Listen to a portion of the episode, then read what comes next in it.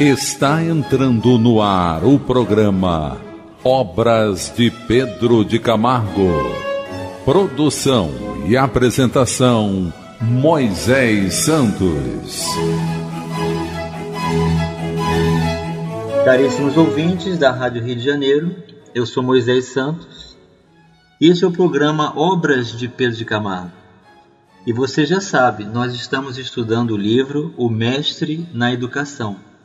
Autor Pedro de Camargo e pseudônimo Vinícius, da editora Federação Espírita Brasileira. Você está gostando de estudar esse livro, meu caro ouvinte? Mande a sua mensagem, mande a sua pergunta, a sua sugestão. Já estamos no capítulo de número 18, hoje com o título Fiat Lux. Fiat Lux vem do latim e significa haja luz ou faça-se a luz. E Pedro Camargo inicia esse capítulo trazendo um trecho da Gênesis do Antigo Testamento, capítulo 1, versículos 2 e 3. A terra era vã e vazia, e as trevas cobriam a face do abismo. E disse então Deus: Faça-se a luz. E a luz foi feita. Então veja que na transcrição do hebraico nós temos aqui o faça-se a luz, considerando na sua origem o plural, o que significa que Deus está contando com coautores na sua obra. E mais, seria essa luz a luz proveniente das estrelas que foram criadas por Deus? Ou essa luz vem de uma outra fonte, de uma outra substância, uma outra origem da criação de Deus? Vamos elucidar esse verso. Elucidando o verso. A Gênese segundo o Espiritismo de Allan Kardec, o capítulo 12, item 8. Um dos pontos que mais criticados tem sido na Gênese é o da criação do Sol depois da luz.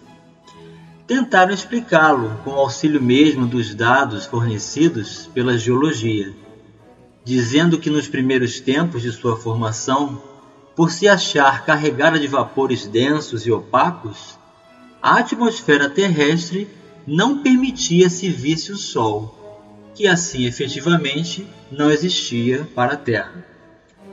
Semelhante explicação seria, porventura, admissível se naquela época já houvesse na Terra habitantes, que verificasse a presença ou a ausência do Sol. Ora, segundo o próprio Moisés, o profeta, então, somente plantas havia, as quais, contudo, não teriam podido crescer e multiplicar-se sem o calor solar. Há, pois, evidentemente, um anacronismo. Anacronismo, meu caro ouvinte, significa erro nas datas dos acontecimentos, na ordem que Moisés estabeleceu para a criação do Sol. Mas, involuntariamente ou não, ele não errou dizendo que a luz precedeu o Sol, ou seja, veio antes do Sol. O Sol não é o princípio da luz universal, é uma concentração do elemento luminoso em um ponto, ou por outra, do fluido que em dadas circunstâncias adquire as propriedades luminosas. Esse fluido, que é a causa, havia necessariamente de preceder ao Sol que é apenas um efeito. O Sol é causa relativamente à luz que dele se irradia. É efeito com relação a que recebeu. O erro provém da ideia falsa alimentada por longo tempo de que o universo inteiro começou com a Terra. Daí o não compreenderem que o Sol pudesse ser criado depois da luz. Em princípio, pois, a asserção de Moisés é perfeitamente exata é falsa no crer que a Terra tenha sido criada antes do Sol, estando pelo seu movimento de translação sujeita a esse último. A Terra houve de ser tomada depois dele. é o que Moisés não podia saber, pois ignorava a lei de gravitação. Então é assim, meu caro ouvinte, que a doutrina espírita vem nos auxiliar no entendimento das alegorias, porque o que a Bíblia apresenta como palavras, recursos históricos e culturais, muitas das vezes está sob um véu que necessita de uma correlação científica. Então, assim, esses dias não são dias, são períodos. Porque se um dia depende da iluminação do Sol e o Sol só foi existir no terceiro dia, que dias anteriores são esses antes da luz do Sol? Então, substituindo dias por eras, por milhares de anos, na formação geológica da Terra, tudo passa a ter sentido. Então, essa luz que vem de Deus, ela é uma determinação da criação da sua vontade e não é propriamente a luz das estrelas, mas a substância do seu amor divino, do qual todos nós necessitamos para nos alimentarmos. E este alimento, meu caro ouvinte, é o alimento da alma. É aquele mesmo pão que Jesus disse que era imprescindível para todos nós nos sustentarmos. Recursos que vêm do amor de Deus. Nós todos precisamos desse alimento, o amor de Deus. E é justamente o que Pedro de Camargo vai salientar, demonstrando nessa luz como sendo essa necessidade espiritual de todos nós e não a luz física do Sol. Assim como era a Terra no princípio, assim é hoje, espiritualmente, a sua sociedade, em que pese a presunção dos chamados super-homens que a dirigem e orientam. As trevas envolvem a mente e os corações. No seio da humanidade verifica-se a predominância daqueles dois traços que assinalaram os tempos primitivos. Tudo é vão e vazio. Os magnos problemas sociais são ventilados através dos séculos e dos milênios. Sobre cada um deles avoluma-se uma avalanche de teorias e opiniões eivadas do personalismo dos seus respectivos autores. Muito se discute e muito se controverte. Nada obstante, os referidos problemas continuam insolúveis. A enfermidade e a dor, sob os seus multiformes aspectos, continuam a todos flagelando. A miséria, o vício e o crime se alastram e se multiplicam como vivo protesto à decantada civilização odierna. A guerra cruenta, impiedosa e bárbara prossegue seu curso, como outrora, na sua faina devastadora, espalhando a morte e a desolação por quase toda a face do planeta. O direito brutal da força predomina sobre a força serena do direito. A materialidade reinante abafa o surto de espiritualismo, onde quer que o mesmo ouse levantar o seu brado de protesto ou de alarme. As trevas cobrem a face do abismo. Então vemos aqui que Pedro de Camargo está fazendo uma comparação com esse trecho da criação da Gênesis como sendo os valores ventilados através dos séculos e dos milênios ou seja, a miséria moral, a materialidade, o uso da força brutal, que muitos se valem para garantir direitos transitórios, com consequências desastrosas para o espírito, porque são mecanismos da ilusão, da fantasia, da falsa ideia de superioridade, e então os problemas continuam se apresentando, e dependendo do foco que estabelecermos, nós vamos enxergá-los sempre, porque sempre há espíritos sendo criados por Deus, porque Deus cria incessantemente. E temos o conjunto dentro de uma escola de espíritos infantis e espíritos mais amadurecidos. Os mais infantis permanecem usando e valendo-se da força bruta para garantirem esse direito. os que vão amadurecendo o seu coração, o sentimento e os valores do espírito, vão criando a coragem da fé, vão criando uma estrutura de segurança pessoal com Jesus, com seu evangelho, com os valores libertadores de toda essa materialidade.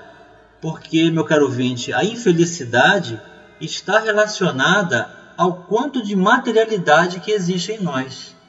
É uma abordagem séria, cautelosa e que todos podemos fazer ao enxergarmos o quanto de materialidade, o quanto de materialismo existe em cada um de nós, o quanto fazemos das coisas os motivos das nossas vidas. Então nós precisamos ter coisas, precisamos viver no mundo, mas não com a dependência e o apego, de forma que não saibamos conjecturar os valores do espírito em supremacia, buscando primeiro o reino dos céus. Então, Pedro de Camargo vai nos dizer que urge que, de novo, o divino Verbo profira a excelsa sentença através dos arautos celestes. Fiat lux. Então agora nós temos a corte da falange Espírito de Verdade para nos convidar a lembrar a essência do Cristo, dizendo: faça em você a sua própria luz.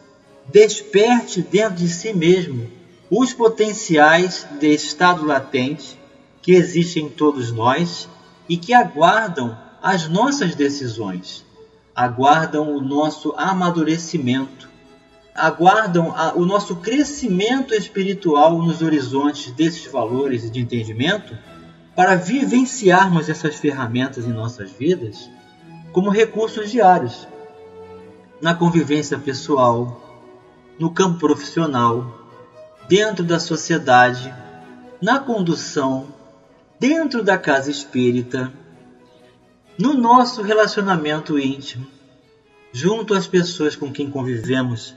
Vamos manter essa postura de simpatia. Vamos doar primeiro aos outros o que nós gostaríamos que eles assim procedessem conosco, nos dando de retorno. Mas que parta primeiramente de nós, meu caro ouvinte. Vamos continuar com esse raciocínio já já no próximo bloco. Participe do programa Obras de Pedro de Camargo enviando sua mensagem, dúvida ou sugestão pelo e-mail opg arroba rádio Rio de Janeiro.am.br ou pelo WhatsApp da Rádio Rio de Janeiro 984867633 aos cuidados de Moisés Santos. Voltamos a apresentar o programa Obras de Pedro de Camargo. Caríssimos ouvintes da Rádio Rio de Janeiro, voltamos agora para o segundo bloco do nosso programa de hoje, o capítulo 18 do livro O Mestre na Educação de Pedro de Camargo, editora da Federação Espírita Brasileira, Fiat Lux, que significa faça-se a luz ou haja luz. E Pedro de Camargo está nos ensinando que essa luz não é a luz das fontes, dos astros, das estrelas, do sol, mas a fonte inesgotável do amor de Deus, que é o alimento das nossas vidas e do qual todos nós prescindimos. Todos nós precisamos de Deus para nos sentirmos fortalecidos. A presença espiritual de Deus é o nosso grande alimento é a nossa grande fonte de recursos que possam estabelecer para cada um de nós o ânimo para viver, o sentido lógico do sentimento para escolher com qualidade. Então, urge que de novo o divino Verbo profira a excelsa sentença através dos arautos celestes. Fiat lux. Sim, faça-se a luz no íntimo das almas que habitam o orbe terráqueo. Somente mediante tal acontecimento se logrará reformar o mundo, substituindo-se os usos e costumes selvagens pelos hábitos e maneiras consentâneas com os princípios postulados da verdadeira civilização. As providências tomadas fora deste programa não passam de paliativos e remendos, com resultados muito relativos. Não será jamais com fly talks. Meu caro ouvinte, aqui Pedro Camargo está se referindo a um inseticida que se extinguirão os mosquitos, mas sim com medidas higiênicas de saneamento do solo onde aqueles insetos encontram meio propício à sua proliferação. Então veja que comparação perfeita, porque ele está dizendo que a origem das enfermidades residem em uma condição de hábito e não nas suas consequências.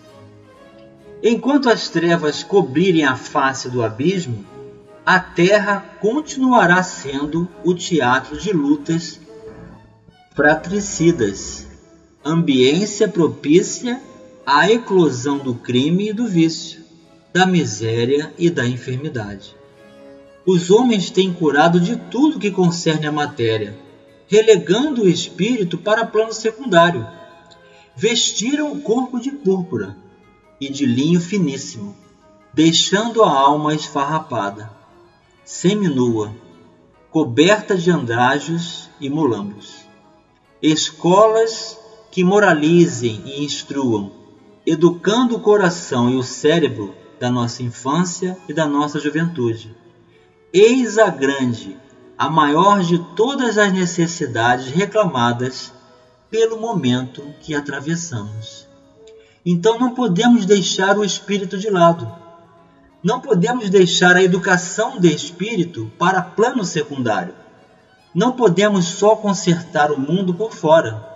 É preciso buscar na origem dos valores morais, na maturidade, do desenvolvimento do progresso dos valores do espírito, para qualificarmos as nossas escolhas e fazermos dessas escolhas vertentes e condições favoráveis de mudança, partindo dentro de cada um de nós. É o que vai nos explicar as diretrizes libertadoras do Evangelho segundo o Espiritismo. Diretrizes libertadoras.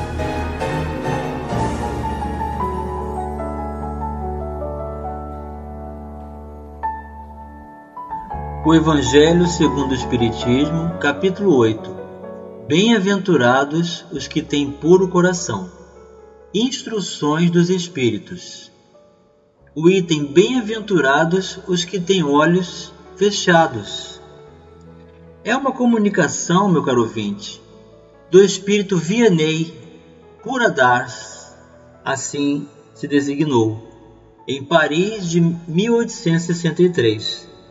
Trata-se de uma reunião mediúnica em que se encontra uma menina desprovida da visão, portanto cega.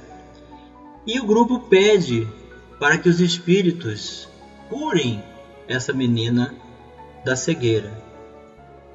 E o espírito começa esclarecendo as necessidades de certas expiações como reparação para que possamos retirar valores e retificarmos-nos perante a justiça divina e que nem tudo pode ser feito ao nosso bel prazer, ao nosso desejo. A vontade de Deus está acima da nossa vontade. Então o Espírito realiza uma pequena prece introdutória nesse trecho da mensagem para então realizar essa explicação.